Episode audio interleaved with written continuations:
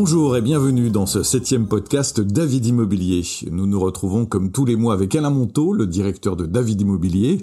Au programme, une bonne nouvelle, c'est bien sûr la réouverture des terrasses, mais c'est la réouverture bien entendu des agences.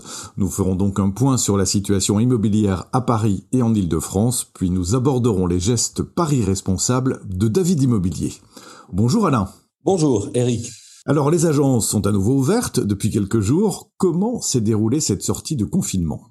Eh bien, cette sortie de confinement s'est déroulée avec enthousiasme et sérénité.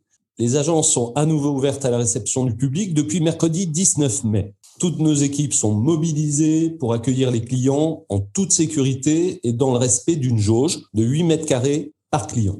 Pour ce faire, nous avons dû nous adapter. Par exemple, à l'entrée de l'agence est disposé un grand distributeur de gel hydroalcoolique tout le monde doit porter un masque, bien sûr, et nous avons équipé nos bureaux de séparateurs en plexiglas pour la sécurité de nos équipes et celle de nos clients. Enfin, les surfaces sont nettoyées entre chaque passage de clients. Ce sont des contraintes non négligeables, mais qui vont nous permettre de franchir cette étape avec succès et de pouvoir à nouveau accompagner nos propriétaires, nos acquéreurs et nos locataires en toute sérénité.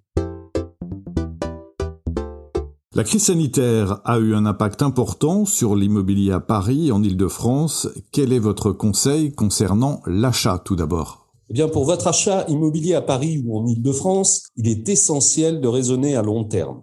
La crise sanitaire que nous traversons ne durera pas. Il est important, me semble-t-il, de se projeter sur l'après-crise. Un projet préparé et bien ciblé a toutes les chances de réussir en 2021 dans des conditions correctes. Avant toute chose, si vous avez un bien à revendre pour votre acquisition, prenez rendez-vous avec votre agent immobilier de quartier. Lui seul pourra faire une visite technique de votre appartement et vous donner un prix réaliste pour la vente de votre bien.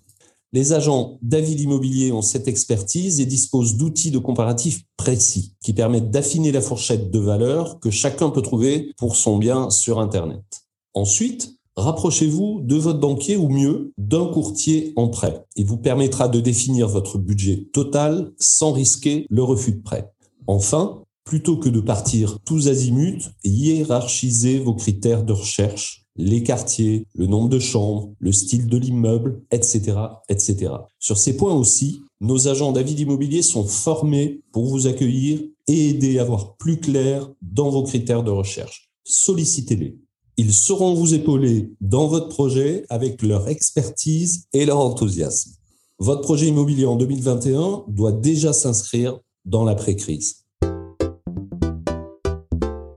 Que se passe-t-il concernant les locations à Paris et en Ile-de-France? Eh bien, le marché de la location, quant à lui, s'est complètement transformé à Paris avec la pandémie. Beaucoup d'étudiants ont donné congé avant terme du fait des cours à distance. De plus, en l'absence durable de touristes, nombre de propriétaires ont transformé leur location meublée en long terme. Bref, il n'y a jamais eu autant d'appartements en location meublée sur Paris qu'au premier trimestre 2021. Résultat, là où en 2019, nous avions systématiquement quatre dossiers de candidature en trois jours pour un seul appartement, aujourd'hui, il faut compter près d'un mois pour qu'un appartement en location trouve preneur.